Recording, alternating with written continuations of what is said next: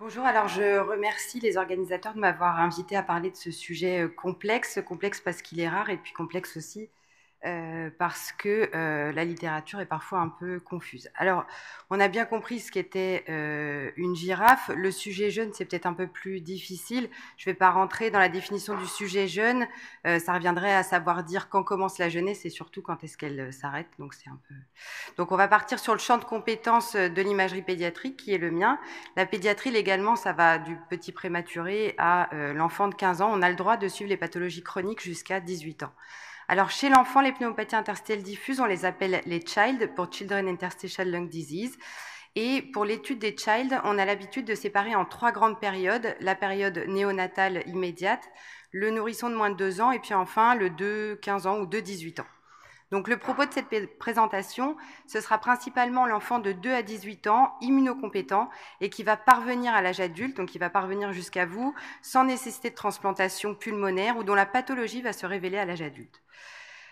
il est évident qu'on ne peut pas transposer les euh, classifications de l'adulte à l'enfant qui est en période de croissance et de développement pulmonaire et qui va être présenté pour la première fois des allergènes, des infections, des polluants avec un système immunitaire encore immature.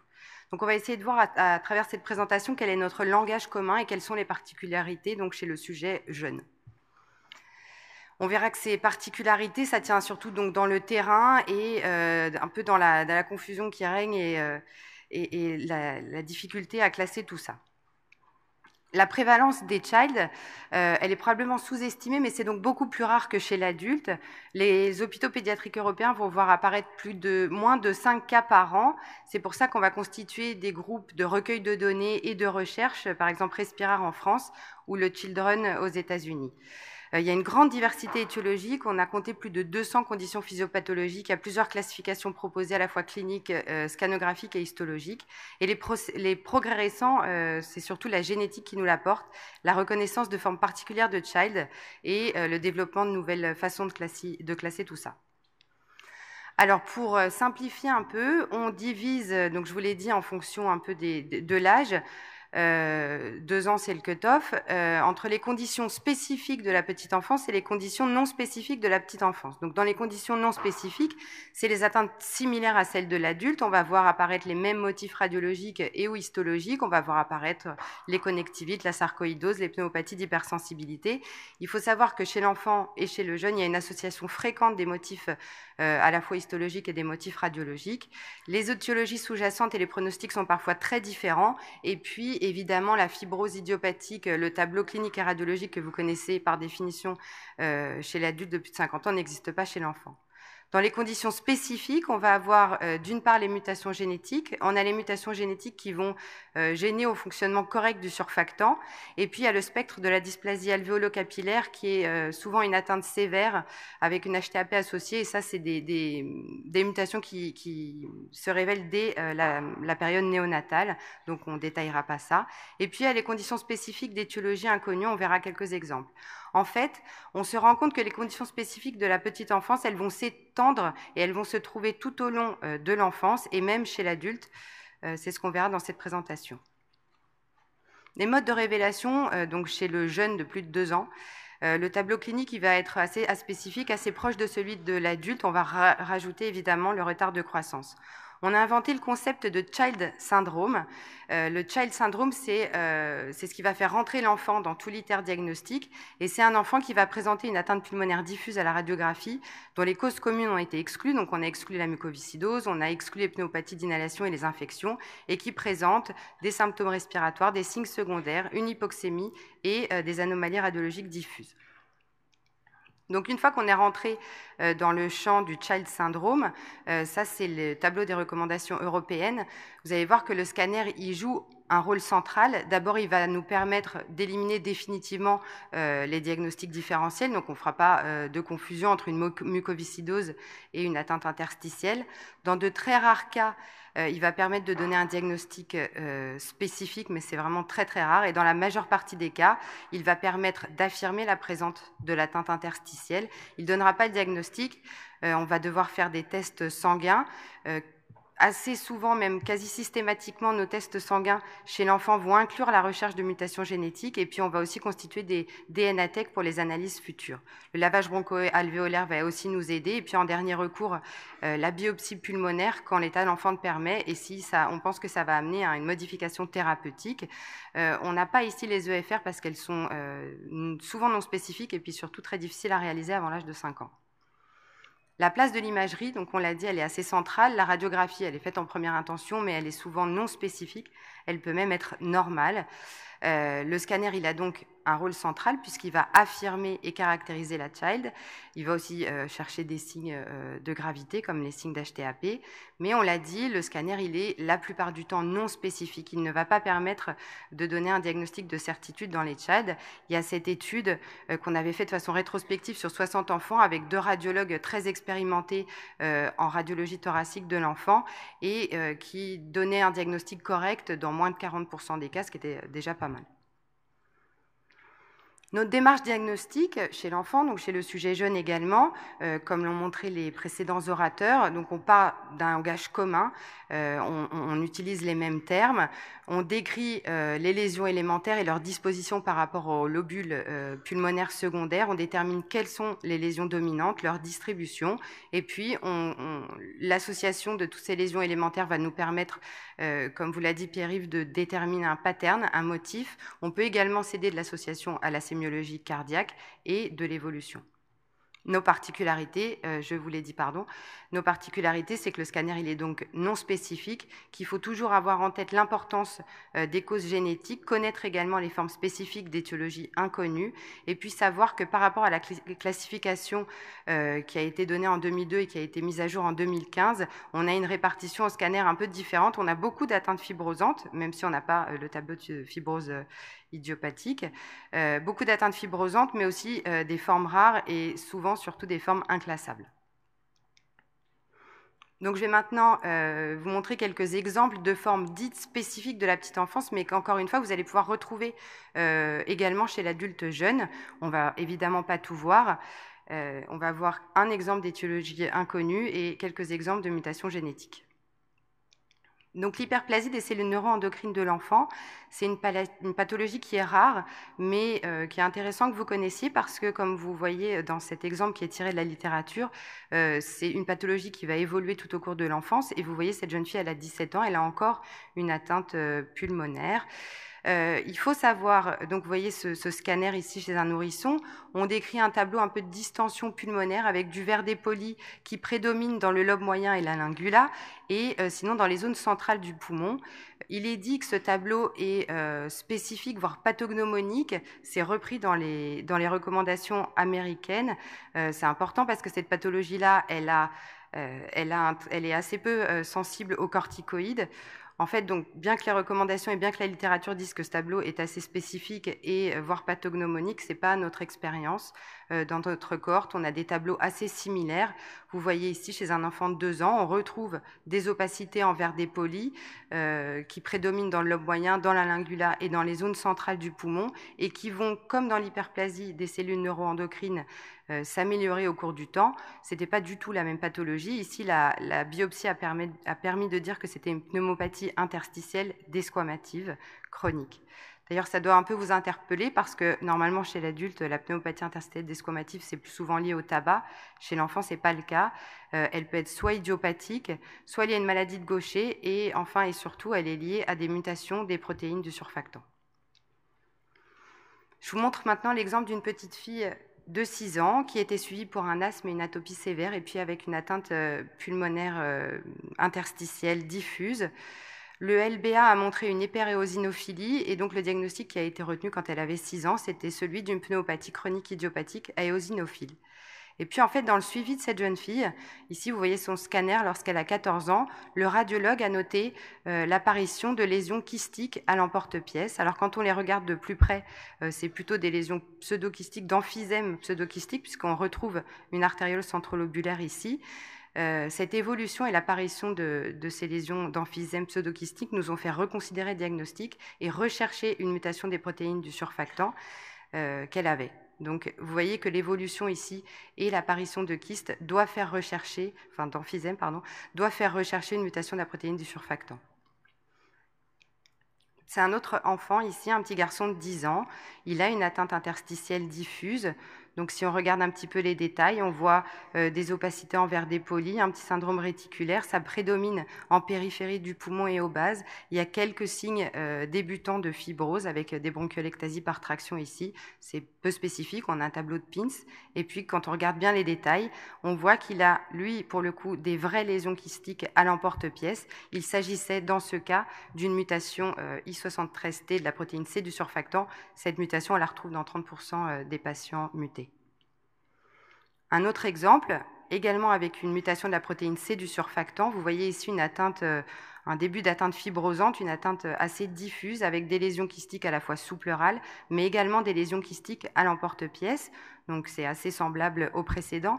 Je vous montre cet exemple parce que on voit ici dans le segment apical du lobe inférieur gauche euh, un tableau un peu de début d'emphysème, euh, un début de, disparition de la trame vasculaire sous-jacente. Donc ça, ça vous rappelle peut-être quelques cas qui ont été rapportés dans la littérature, d'autant plus que les auteurs euh, sont euh, dans la salle. Euh, ce premier cas, donc, qui est tiré de la littérature, c'est le cas d'une jeune femme, jeune, de 32 ans, donc non fumeuse, et qui a montré une détresse respiratoire en postpartum. vous voyez une atteinte interstitielle fibrosante et puis avec de l'emphysème ici euh, aux apex chez une personne donc non fumeuse, on a cherché euh, chez cette patiente une mutation de la protéine C du surfactant et on l'a trouvée. D'ailleurs, son nouveau-né était également atteint et lui, il a montré une détresse respiratoire euh, déjà en période néonatale, donc une atteinte un peu plus sévère que chez sa mère. Un autre cas ici chez un homme euh, jeune de 41 ans euh, qui euh, avait comme antécédent dans son, dans son passé une histoire de détresse respiratoire congénitale et puis des pneumopathies à répétition durant l'enfance qui avait été mal étiquetée. Vous voyez aussi qu'il a un pectus excavatum, c'est décrit ça dans les mutations des protéines du surfactant. Il avait également un hippocratisme digital. Ces anomalies ont fait rechercher une mutation euh, des protéines du surfactant et on a effectivement trouvé une mutation euh, de la protéine ABCA3. Donc les mutations des protéines du surfactant, il y en a plusieurs, beaucoup, euh, qui ont été identifiées. il y en a qui s'expriment dès la période néonatale avec des formes sévères et qui vont être létales en l'absence de transplantation, ou alors qui vont euh, être inclus dans des syndromes plus complexes, donc on n'en parlera pas. Les deux que vous devez connaître euh, absolument, c'est la mutation de la protéine C et la mutation ABCA3. Euh, ces mutations vont avoir une présentation et une sévérité et un décours extrêmement variables, avec un début dès la période néonatale, mais également à l'âge adulte. Euh, possibilité d'une amélioration au cours de l'enfance, donc même dans les cas sévères euh, initialement oxygénodépendants, il n'y a pas de corrélation entre le génotype et le phénotype. Et au sein d'une même famille, l'âge de début, le type d'atteinte histologique et TDM, ainsi que l'évolution pourront être très variables. Donc ça, c'est l'exemple d'une famille issue de notre cohorte. Euh, ça, c'est le scanner de euh, cette jeune fille. Vous voyez en période euh, postnatale, enfin chez le nourrisson, elle avait un tableau de pneumopathie interstitielle desquamative qui évolue progressivement avec l'apparition de lésions kystiques et de lésions de fibrose. Ici, c'est son scanner à l'âge de 15 ans. vous voyez que dans la famille, il y a des enfants qui n'ont pas passé le cap de, de l'enfance, alors que son père, à 44 ans, avait également exactement le même tableau radiologique qu'elle.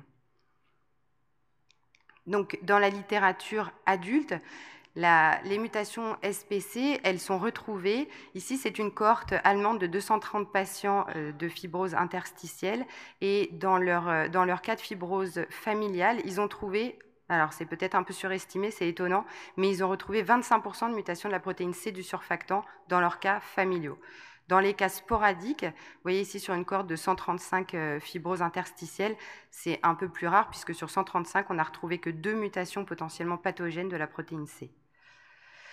Dans tous les cas, je pense que ce qu'il faut retenir de, cette expérience, c'est qu'il faut évoquer une mutation des protéines du surfactant devant un tableau scanographique de fibrose interstitielle ou de euh, pneumopathie interstitielle non spécifique ou même les formes inclassables.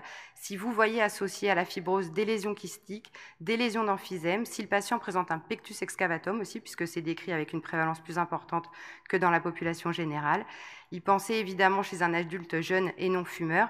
Et puis, toujours penser à chercher dans l'histoire personnelle, mais également familiale, euh, des épisodes de détresse respiratoire néonatale et ou une notion de pneumopathie récidivante au cours de l'enfance. Là, c'est un exemple pour vous montrer un peu l'hétérogénéité des atteintes euh, dans l'imitation des protéines du surfactant. Vous voyez ici chez un petit garçon de 4 ans ce tableau scanographique qui est euh, assez atypique. On a en fait des opacités en verre dépoli qui prédominent au lobe inférieur. Et vous voyez que c'est une atteinte quand même fibrosante puisqu'il y a une distorsion de l'architecture pulmonaire. On a euh, quelques dilatations des bronches par traction. Il n'y a pas de lésions kystiques, mais elles peuvent apparaître au cours de la vie, hein, comme dans le cas qu'on a vu précédemment. Encore un autre euh, exemple euh, de, l'hétérogénéité des signes en scanner, euh, de l'absence de, corrélation entre le phénotype et le génotype. Ici, chez un petit garçon de 7 ans avec des parents consanguins, il est porteur d'une mutation de la protéine ABCA3, un début précoce dès l'âge de 2 ans. Et vous voyez à 7 ans et demi cette atteinte extrêmement délabrante avec une atteinte kystique et fibrosante. On ne sait même plus où sont les kystes, où est la fibrose, des opacités en verre dépoli euh, avec une distorsion de l'architecture en regard, et puis déjà des signes scanographiques d'HTAP euh, chez cet enfant assez petit. Alors que chez un autre patient qui euh, présente une mutation ABCA3, alors c'est pas la même, mais c'est quand même la même protéine qui est altérée, un début également assez précoce, puisqu'à l'âge de 6 mois, on a ce tableau de pneumopathie interstitielle desquamative, qui va évoluer positivement, qui va très bien évoluer au cours de l'enfance, puisque ici on a un contrôle à deux ans et demi qui est quasiment normal, donc euh, une atteinte euh, qui peut, euh, qui peut effectivement s'améliorer. Ça pourra faire parler de, à nouveau de soi plus tard dans la vie de ce patient. Alors une autre façon de, réfléchir autour des, child, une autre petite gymnastique intellectuelle, euh, ici, c'est une petite fille de 6 ans qui vient de l'île de la Réunion. Elle vient pour une dyspnée d'effort, un retard de croissance et un hypocratisme digital. Elle présente un syndrome restrictif aux EFR. Donc euh, un tableau scanographique euh, qui associe des opacités en verre dépoli diffuses, un syndrome réticulaire avec un épaississement des lignes intralobulaires et puis un épaississement des septa interlobulaires. Donc ça pose pas beaucoup de difficultés pour reconnaître le motif. C'est un motif de crazy paving. Chez l'adulte, ce motif il est quand même décrit dans un certain nombre de pathologies, alors que chez l'enfant euh, immunocompétent, finalement les deux diagnostics principaux c'est la protéinose alvéolaire primitive et puis les syndromes hémorragiques alvéolaires. Euh, le LBA va évidemment permettre de faire la différence, mais vous verrez qu'on a d'autres outils maintenant également. Euh, ça, c'est un autre exemple de crazy paving un peu disposé en mode cette fois. C'est une petite fille de 5 ans qui se présente pour un tout autre tableau puisqu'elle avait une anémie euh, assez sévère avec des opacités pulmonaires et puis on a retrouvé des sidérophages au LBA. Donc chez elle, il s'agissait d'une hémosidérose primitive. Retournons au cas de notre petite fille de 6 ans qui vient de la Réunion avec euh, donc sa protéinose alvéolaire primitive. Donc vous voyez ce tableau de crazy paving à 6 ans. Et puis à 10 ans, on voit une évolution euh, voilà, assez inhabituelle dans la protéinose alvéolaire puisqu'on a une disparition des opacités en verre dépoli, enfin en tout cas elles s'atténuent. Et puis euh, apparaissent des lésions microkystiques comme ça sous pleurale et puis des petits signes de fibrose avec ici ces bronchiolectasies par traction. Ça, c'est un exemple euh, chez une autre petite fille qui vient de la Réunion également, euh, une pathologie qui est intervenue plus tôt dans sa vie. Vous voyez ce crazy paving à disposition euh, plutôt postérieure avec une distension antérieure. Ça, c'est assez typique dans les protéinoses alvéolaires de l'enfant.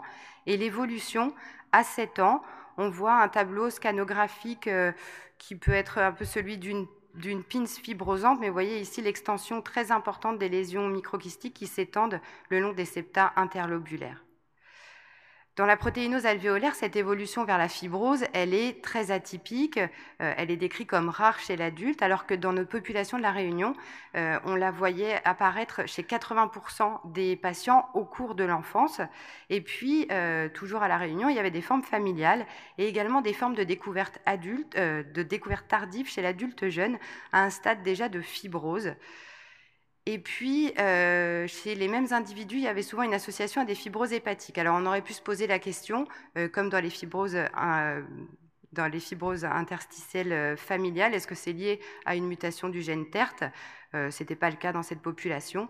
Donc en fait, on a regroupé toute cette population et puis on a pu identifier euh, une mutation qu'ils avaient tous en commun. C'était la mutation du gène Mars. On ne connaît pas encore bien la physiopathologie de cette euh, mutation, mais en tout cas, elle a été identifiée chez 26, chez les 26 cas de la Réunion et deux cas hors de la Réunion qui présentaient exactement la même atteinte initiale et la même évolution fibrosante précoce.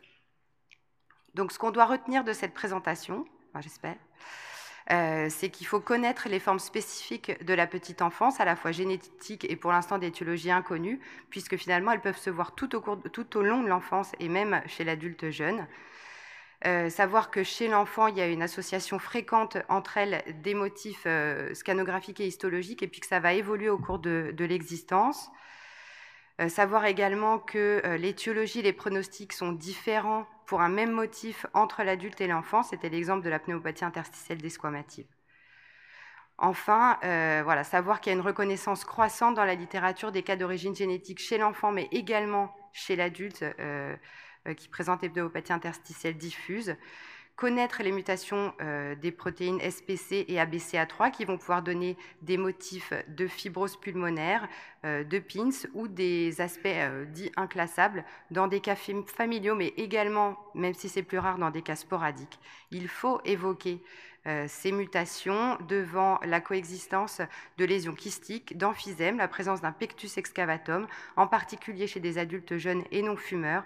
Et donc, il faudra rechercher des antécédents personnels ou familiaux de détresse respiratoire néonatale et de pneumopathie récidivante mal étiquetée au cours de l'enfance.